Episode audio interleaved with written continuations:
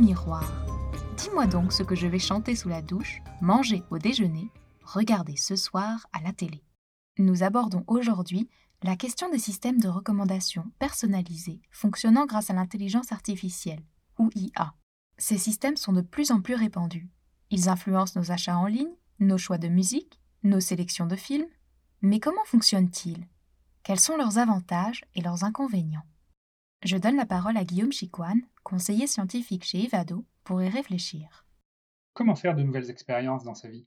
Découvrir de nouveaux plats, de nouvelles activités, des livres, des musiques, des journaux. Il n'y a pas si longtemps, on passait par le bouche à oreille, la publicité ou encore les bibliothécaires. De nos jours, avec un accès à l'information facilité par les nouvelles technologies, les systèmes de recommandation se présentent comme des guides. En se basant sur nos choix passés, ils proposent notre prochaine musique favorite, notre prochaine recette préférée, notre prochaine nouvelle pertinente. En s'appuyant sur nos préférences, ces algorithmes ont tendance à nous maintenir dans des types d'expériences similaires, qui réduisent les nouvelles découvertes. À l'échelle d'un groupe, ils peuvent même mener à un certain enfermement dans une bulle de pensée unique. Alors quel équilibre trouver? Cet épisode d'Humanitech aborde les enjeux liés au système de recommandation en donnant la parole à trois invités. Pour creuser notre propos sur les systèmes de recommandation personnalisés, j'ai invité trois spécialistes de la question. Laurent Charlin, René-Pierre Plour et Sarah Frost. Avec Laurent Charlin, nous reviendrons sur la définition, le fonctionnement et les enjeux des systèmes de recommandation personnalisés. Avec René-Pierre Plourde, nous analyserons un usage concret du système de recommandation appliqué à la restauration. Enfin, nous parlerons avec Sarah Frost du site web Art I Like et de sa philosophie artistique. Vous êtes avec Oriane Morier, bienvenue sur Humanitech. Humanitech est un podcast conçu, créé et produit par Oriane Morier et dont la première série, IA et Humanité, est soutenue par Ivado, l'Obvia et les fonds de recherche du Québec. Il vise à démystifier l'usage des nouvelles technologies, comme l'intelligence artificielle par exemple, en donnant la parole à un chercheur, à un entrepreneur et à un artiste utilisant ces technologies.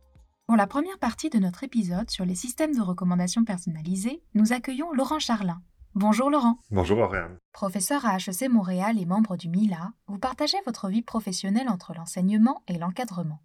Vous menez des recherches en intelligence artificielle et sur ses applications, et vous vous intéressez notamment à l'apprentissage automatique dans les systèmes de recommandation. Est-ce que vous pourriez tout d'abord me dire ce qu'est un système de recommandation à quoi ça sert et comment ça marche? Bonne question. Alors, un système de recommandation personnalisée, c'est un système qui propose à ses utilisateurs des produits ou des systèmes qui leur correspondent. Et pourquoi utiliser l'intelligence artificielle? Évidemment, l'idée d'utiliser l'intelligence artificielle, c'est parce qu'il y a trop d'items dans beaucoup de ces domaines pour que l'utilisateur les compare tous. Euh, donc, imaginez par exemple, vous êtes sur Amazon, vous avez une bibliothèque pleine de livres. Euh, c'est impossible de regarder chacun des livres. Donc, c'est là que vous aimeriez avoir une recommandation d'un livre que vous pourriez aimer. Donc, les systèmes de recommandation comprennent les goûts de l'utilisateur et recommandent des produits en accord avec ses goûts. Si le système comprend les goûts de l'utilisateur, ça veut dire qu'il collecte ses données, j'imagine. Comment est-ce qu'il sélectionne les objets qui pourraient lui plaire? Oui, alors la base de beaucoup de choses qu'on fait en IA en ce moment, c'est la collecte de données. Donc, l'IA comprend vos préférences en regardant ce que vous avez aimé dans le passé et donc tend à vous, euh, conseiller des produits qui seraient similaires. L'autre chose, c'est que si, on faisait, si l'IA faisait ça pour un seul utilisateur à la fois, ça pourrait être difficile. Ce que l'IA va faire, c'est qu'elle va regarder tout un tas d'utilisateurs, tous les utilisateurs du système. Elle va pouvoir comparer euh, les préférences de chacun des utilisateurs, et puis trouver des utilisateurs similaires à vous, et vous proposer des choix qui, euh, eux, ont peut-être aimé dans le passé. Est-ce que vous pourriez illustrer avec un exemple concret, une bibliothèque? Comment est-ce que le système parvient à recommander un livre à mon goût? Oui, absolument, tout à fait. Donc, imaginons que vous soyez fan euh, des romans historiques du 18e. donc, l'IA aurait accès à ce que vous avez lu dans le passé. L'IA pourrait ensuite essayer de trouver d'autres utilisateurs qui ont aussi les mêmes euh, centres d'intérêt et donc vous recommander par exemple des livres euh, qui correspondent à cette période de l'histoire, mais que vous n'avez pas encore. Et quand l'IA prend en compte les autres utilisateurs, comme vous avez évoqué auparavant, est-ce que vous pourriez reprendre l'exemple de la bibliothèque pour expliquer? L'IA pourrait premièrement essayer de trouver des utilisateurs qui sont similaires à vous, et puis ensuite vous recommander des livres que ces utilisateurs-là ont aimés, mais que vous n'avez pas encore lus. Et alors là, je me demande, pourquoi est-ce qu'on a besoin de l'IA si on a des bibliothécaires? Quel est l'avantage de l'IA pour les systèmes de recommandation personnalisés? Est-ce que c'est vraiment mieux qu'un humain? Mhm. Alors, l'avantage de l'IA, c'est vraiment une question d'échelle. C'est-à-dire qu'une fois qu'on a créé cette IA, elle peut être dupliquée et fournir des recommandations à des milliers d'utilisateurs en même temps. Ça veut évidemment pas nécessairement dire que chacune des IA est meilleure qu'un humain pour faire une recommandation, mais on peut la dupliquer. Un autre avantage de l'IA, c'est qu'elle peut aussi prendre en compte les nouvelles préférences de tous les utilisateurs. Donc, comme utilisateur, vous bénéficiez un peu de la connaissance de tous les autres. Est-ce que vous pourriez expliquer ça en reprenant le cas de la bibliothèque? Comment est-ce que ça s'appliquerait? Euh, donc, dans ce cas-là, imaginons que vous soyez euh, une bibliothèque, euh, par exemple, à Montréal, ou une bibliothèque virtuelle à Montréal. Là, on pourrait imaginer donc, que vous avez des milliers d'utilisateurs et que vous preniez en compte ces préférences-là de, chacun de ces utilisateurs. Le grand avantage, c'est que si tous les utilisateurs arrivent un lundi matin et veulent toute une recommandation, ben, votre IA peut leur donner une recommandation simultanée à tous, ces utilisateurs-là. Si la semaine d'après, les utilisateurs ont aimé certains des livres que leur recommandés, d'autres les ont moins aimés, l'IA peut se mettre à jour pour offrir des recommandations encore plus précises la prochaine fois. Et s'il y a des avantages à utiliser l'IA dans les systèmes de recommandation, j'imagine aussi qu'il y a des inconvénients, des limites. Tout à fait. Les limites de l'IA, des systèmes de recommandation, sont des limites de l'IA en général.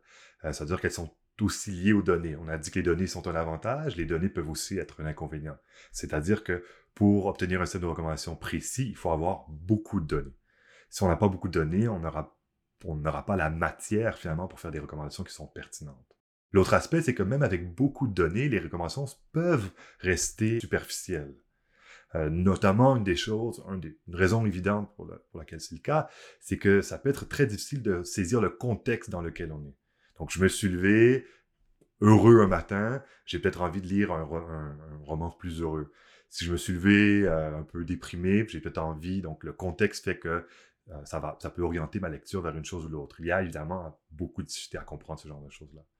L'autre aspect qui est peut-être plus fondamental, c'est que finalement, un système de recommandation, ça essaie de modéliser le processus décisionnel, les préférences d'un humain.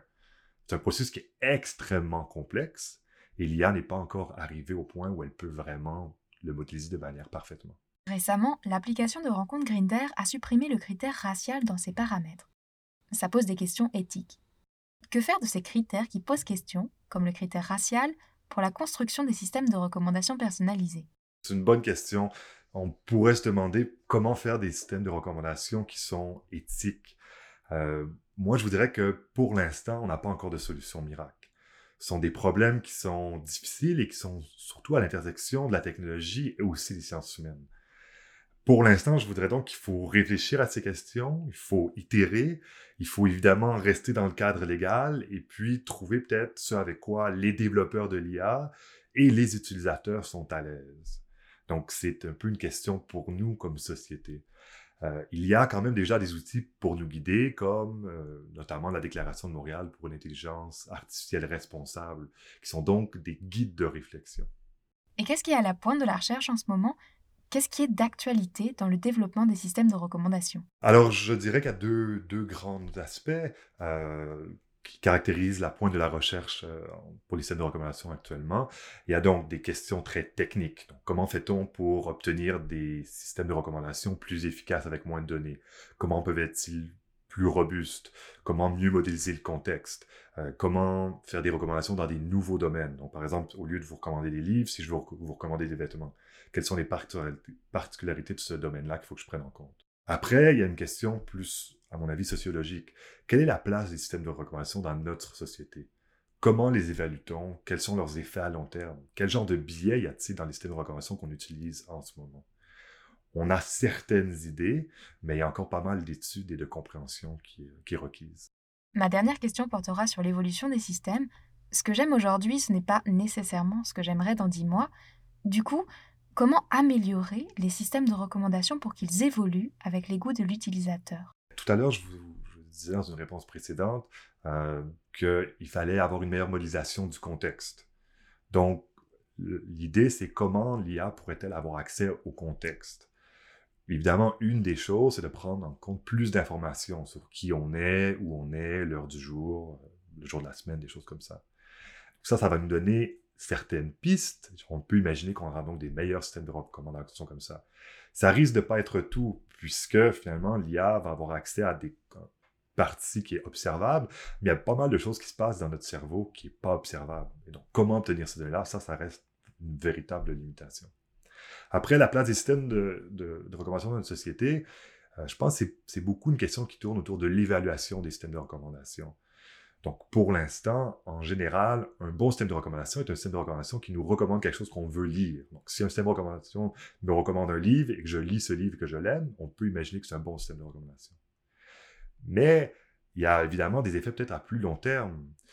Peut-être que le système de recommandation va me donner des choses que j'aime, mais ne va pas peut-être ouvrir ma perspective vers d'autres choses que j'aimerais encore plus.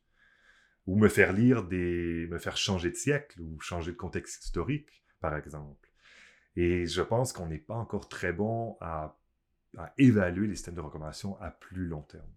L'évolution de vos préférences euh, requiert donc un système de recommandation qui va être aussi évolutif.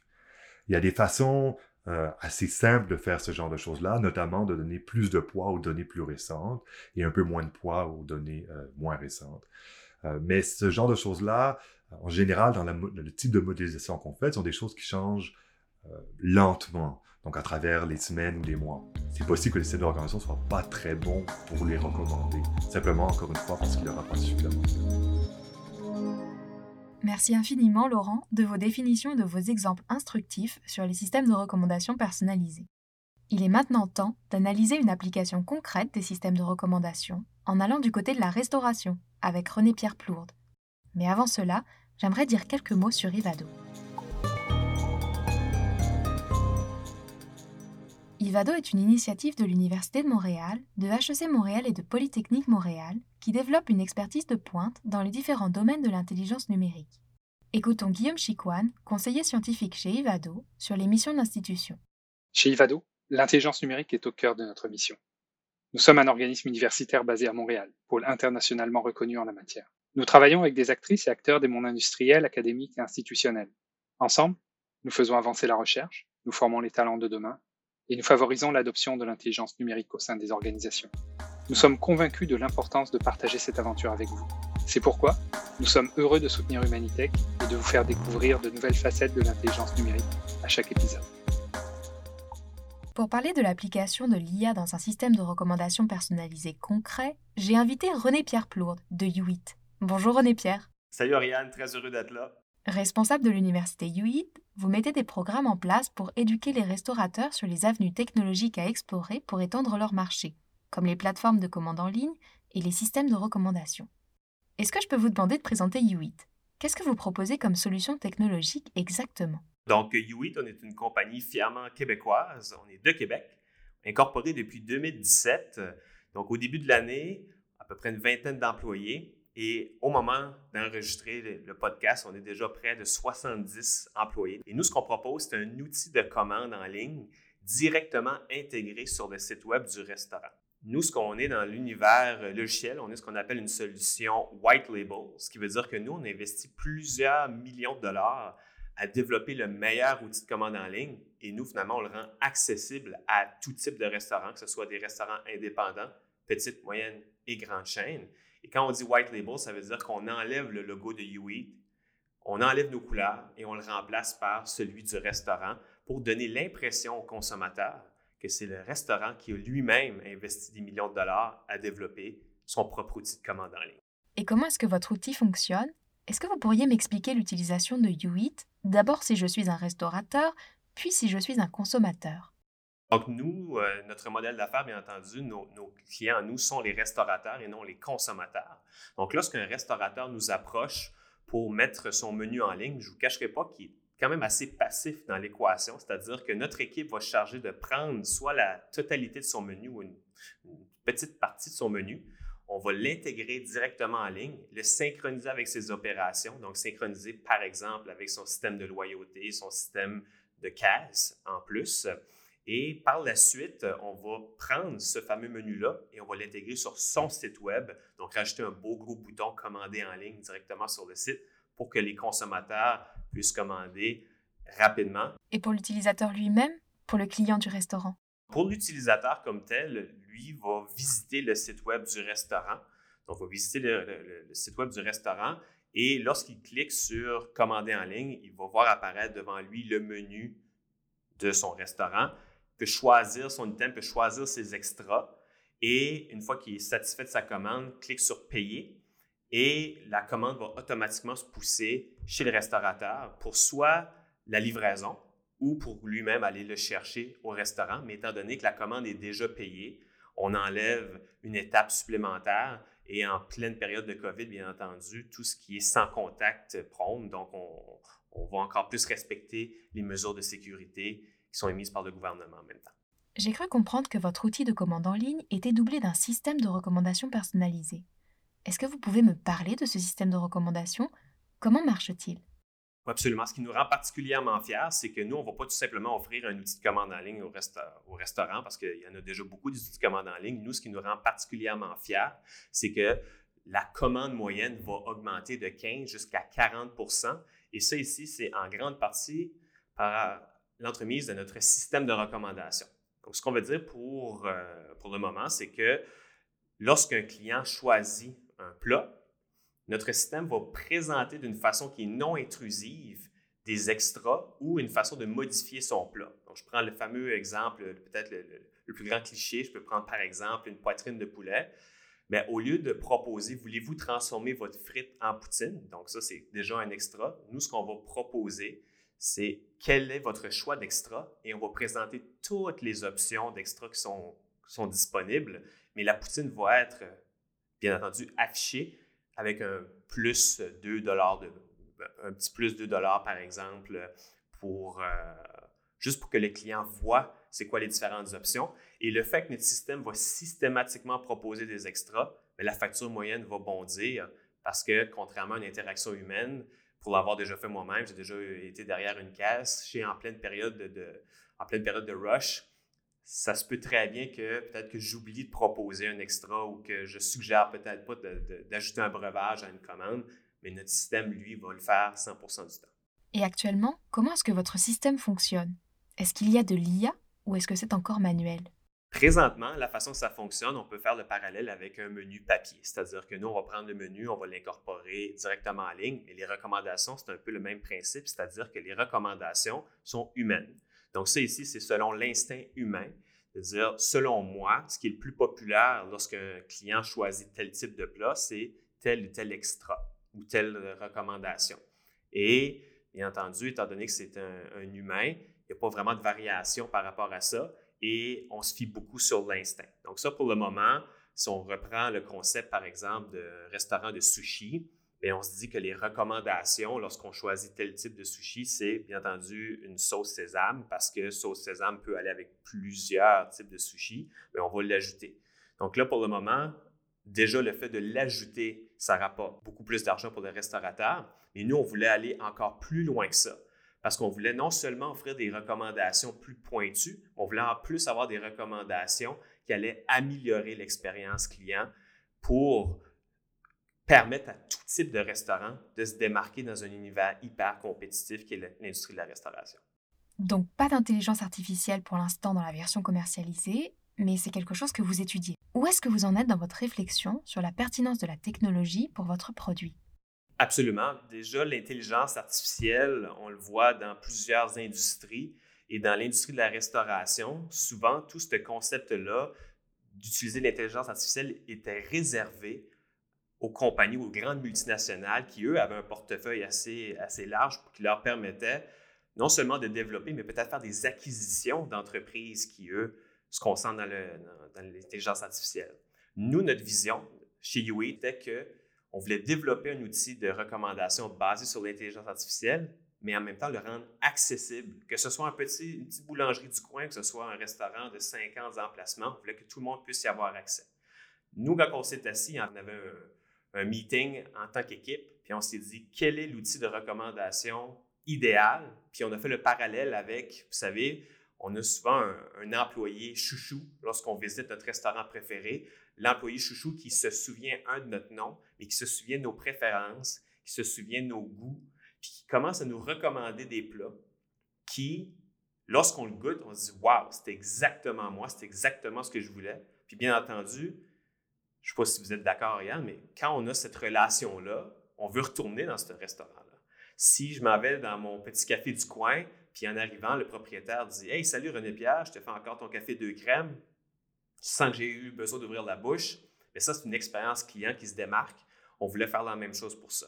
Et si je reviens un peu plus tôt dans ce qui était les recommandations basées sur l'humain, bien, nous, on voulait enlever l'humain de l'équation. Puis on voulait que notre système d'intelligence artificielle commence à reconnaître les goûts des usagers, faire des propositions qui, peut-être encore une fois avec un regard humain, on n'avait peut-être jamais songé à recommander des, des, items particuliers parce que, encore une fois, on se fiait beaucoup sur l'instinct. Et est-ce que votre système de recommandation prend d'autres données comme la météo, la saison, les fêtes? Oui, bien entendu, notre système de recommandation va prendre non seulement en compte l'usager qui, est en train de commander, donc ses préférences et ses goûts alimentaires, mais va également prendre en compte le contexte externe, comme par exemple la météo, le moment de l'année, les événements aussi.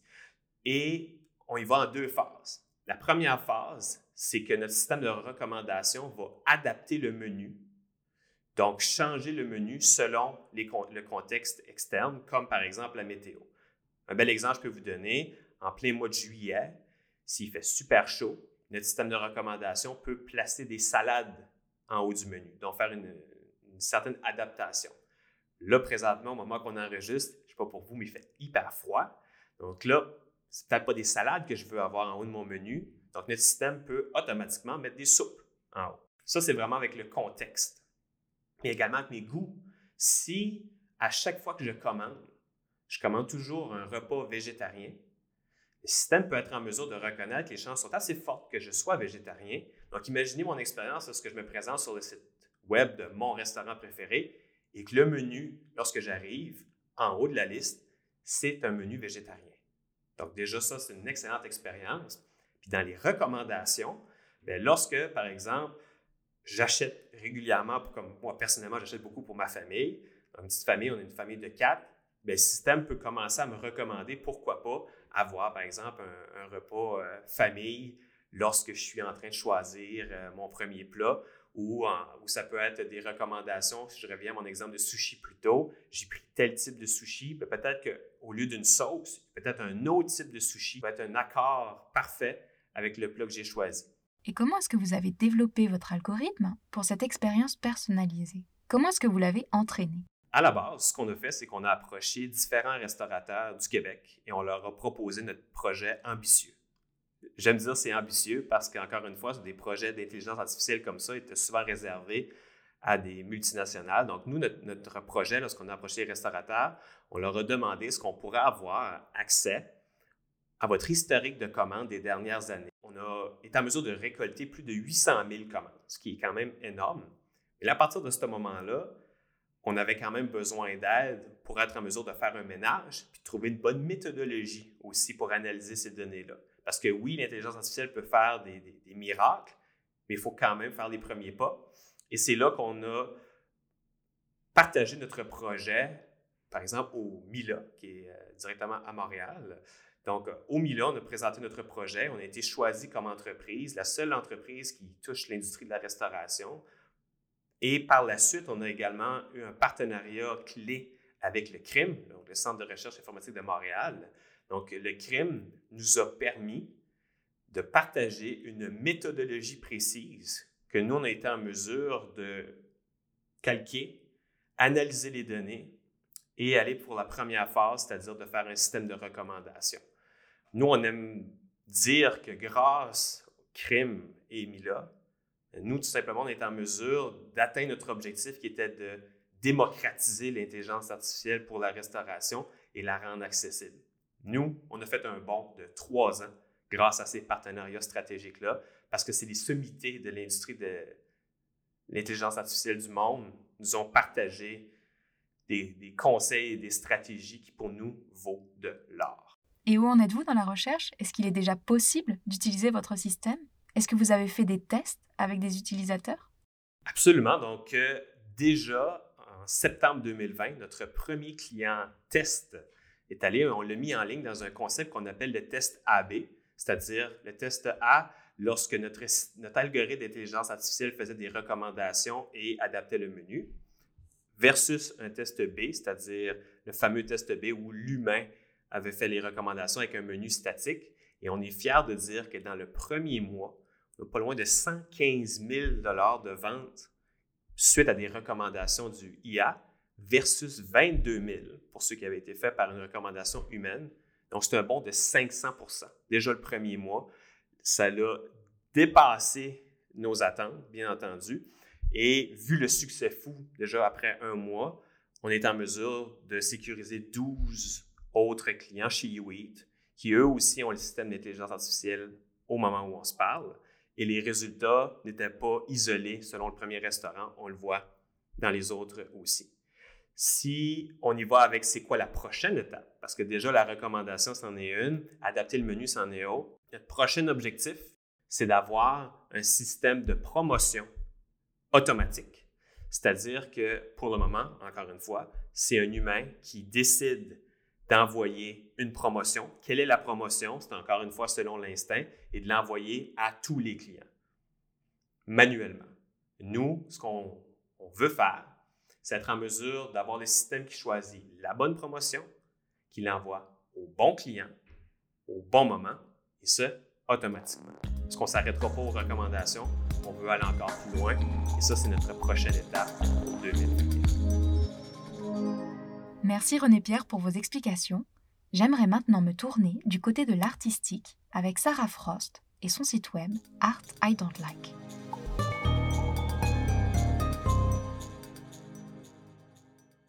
Mais avant d'entrer dans cette troisième partie d'épisode, j'aimerais prendre quelques secondes pour présenter l'Obvia et les fonds de recherche du Québec. L'Observatoire international sur les impacts sociétaux de l'IA et du numérique est un réseau de recherche ouvert qui fédère les expertises de plus de 220 chercheurs en sciences humaines et sociales, en sciences et génie et en santé. De leur côté, les fonds de recherche du Québec ont pour mission d'assurer le développement stratégique et cohérent de la recherche québécoise, c'est-à-dire de la soutenir financièrement, d'appuyer la formation des chercheurs, d'établir les partenariats nécessaires à la réalisation de leur mission et de promouvoir et soutenir la mobilisation des connaissances. Écoutons maintenant Lise Langlois, présidente de l'OPVIA, puis Rémi Quirion, scientifique en chef du Québec, sur les valeurs des deux institutions.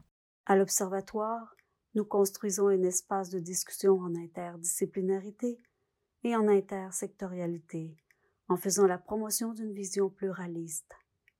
Notre raison d'être est de contribuer au domaine du numérique et de l'intelligence artificielle par l'innovation responsable. Humanitech s'aligne parfaitement avec nos valeurs. Je vous souhaite donc une bonne écoute. Bonjour, mon nom est Rémi Quirion.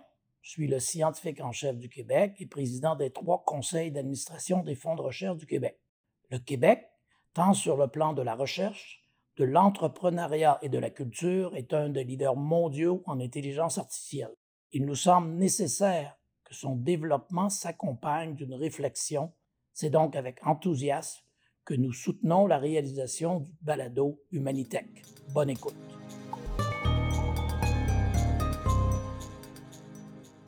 Avec moi maintenant, il y a Sarah Frost, créatrice du site web Art I Don't Like, accompagnée de sa voix française, Corinne Larue.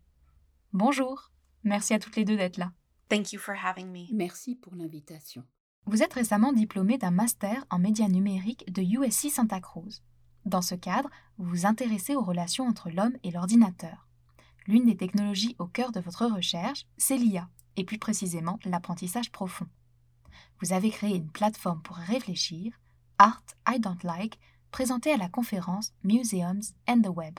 Est-ce que vous pourriez expliquer d'abord ce qu'est Art I Don't Like? En quoi consiste le projet? Art I Don't Like is a project that Art I Don't Like est un projet que j'ai développé l'année dernière.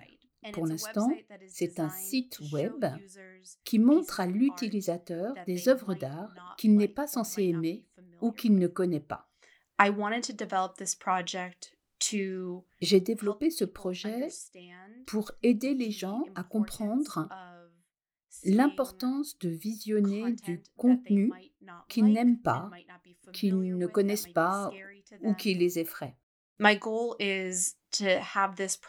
Mon but avec ce projet est d'aider les gens à communiquer malgré leurs différences politiques ou leurs différences d'intérêts.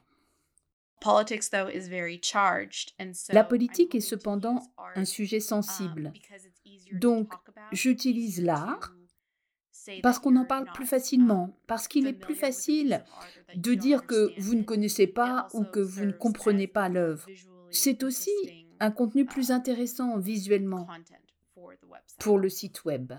Pour la création du site web, vous avez fait équipe avec Manu Matthew Thomas. Est-ce que vous pourriez expliquer qui il est et comment vous avez travaillé ensemble? Yes, Manu Matthew Thomas is a PhD candidate. Manu Matthew Thomas est un doctorant du département computational média de UC Santa Cruz.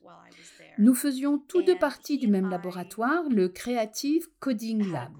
Nous formons une bonne équipe. Nous travaillons très bien ensemble. Um, Il a joué un rôle clé dans le développement et l'entraînement des algorithmes pour le site web. Il m'a même fait des retours sur le design du site. Ensemble, nous avons écrit un article sur le projet pour la conférence Museum and the Web en 2019. Et est-ce que vous pourriez m'expliquer quelle est l'expérience de l'utilisateur de Art I Don't Like? Quand je me rends sur le site web, par exemple, qu'est-ce que je vois et qu'est-ce que je fais? Donc, quand l'utilisateur se rend sur le site web, qui est à www.artidon'tlike.com, il arrive sur la page principale, qui mène à d'autres pages donnant plus d'informations sur le projet, sur qui je suis, etc. Il peut aussi commencer immédiatement l'expérience. On lui présente alors des œuvres d'art de notre base de données il doit dire si, oui ou non, il aime l'œuvre. Une fois que l'utilisateur a choisi trois œuvres d'art qu'il aime, l'IA a assez d'informations sur ce qu'il aime pour faire une recommandation contraire, c'est-à-dire une œuvre d'art que l'utilisateur est susceptible de ne pas aimer ou de ne pas connaître.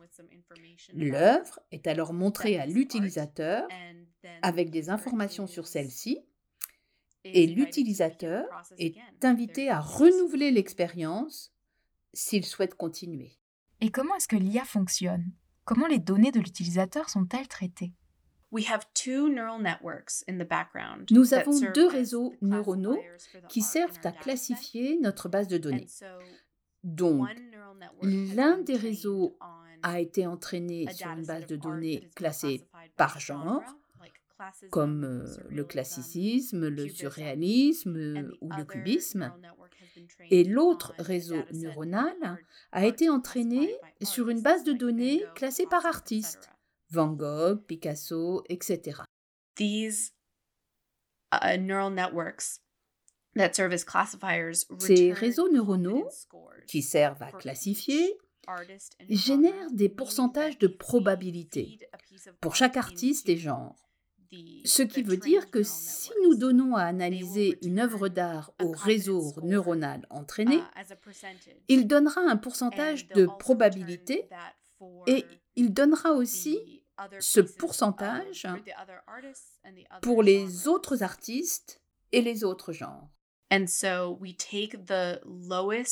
Donc, nous prenons le pourcentage le plus faible, mais non nul, et nous proposons une œuvre d'art appartenant à ces catégories de genre ou d'artistes comme étant l'œuvre la plus distincte.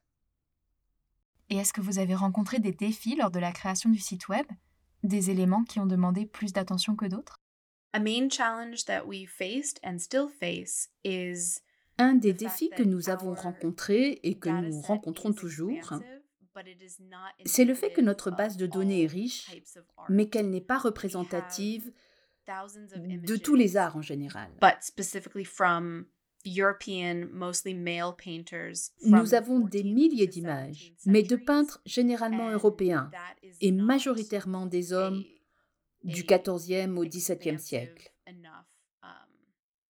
Ce n'est pas une base de données suffisamment riche pour moi.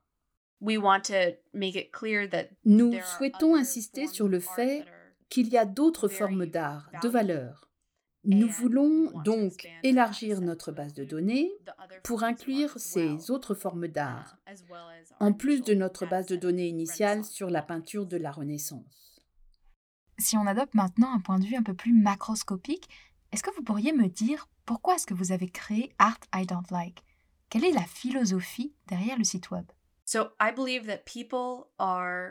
Je crois que les gens sont trop attachés à ce qu'ils savent déjà et ce qu'ils croient déjà, ce qui crée de petits cercles de gens interagissant avec d'autres gens avec lesquels ils sont déjà d'accord et qui confirment leur vision du monde.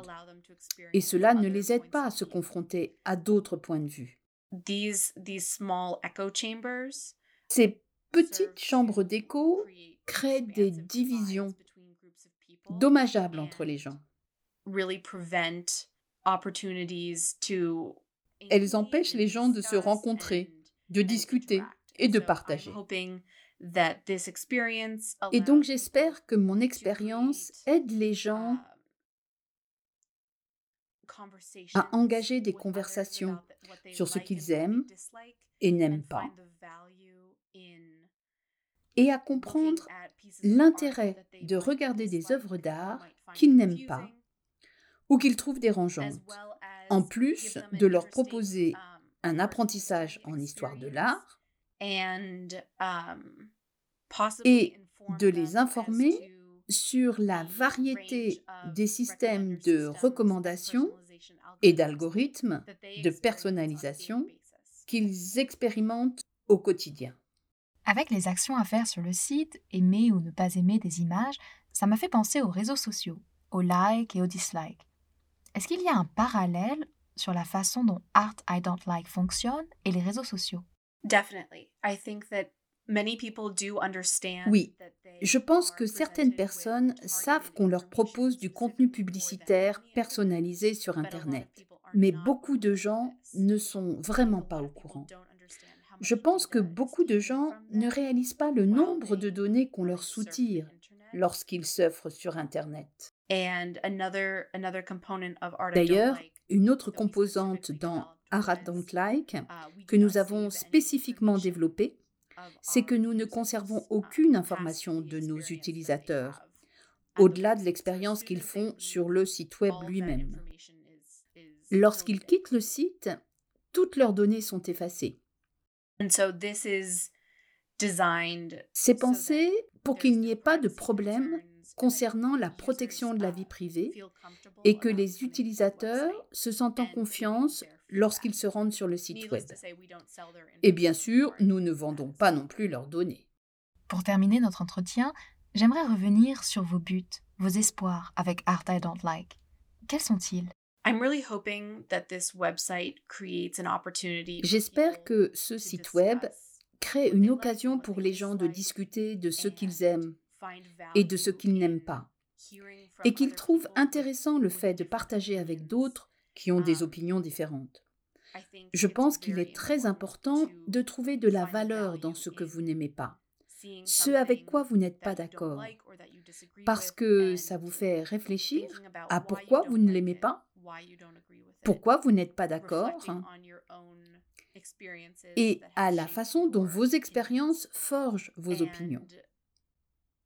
Et possiblement développer une vision du monde plus nuancée parce que rien n'est jamais tout noir ou tout blanc.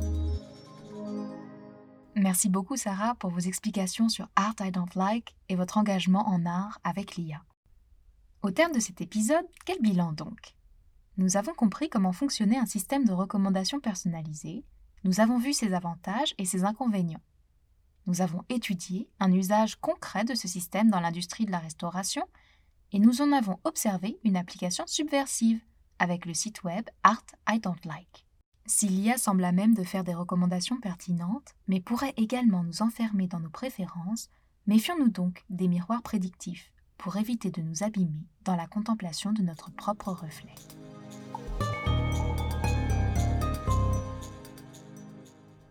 Cet épisode d'Humanitech a été conçu, réalisé et produit par Oriane Morier, avec le soutien d'Ivado, de l'Obvia et des fonds de recherche du Québec. Merci à Laurent Charlin, à René-Pierre Plourde et à Sarah Frost pour leurs interventions. Merci à Corinne Larue, la voix française de Sarah Frost. Et merci à Fanny Beladjar pour le travail en studio. Et n'oubliez pas, pourquoi répondre aux questions quand on peut questionner les réponses? À très vite pour un nouvel épisode d'Humanitech.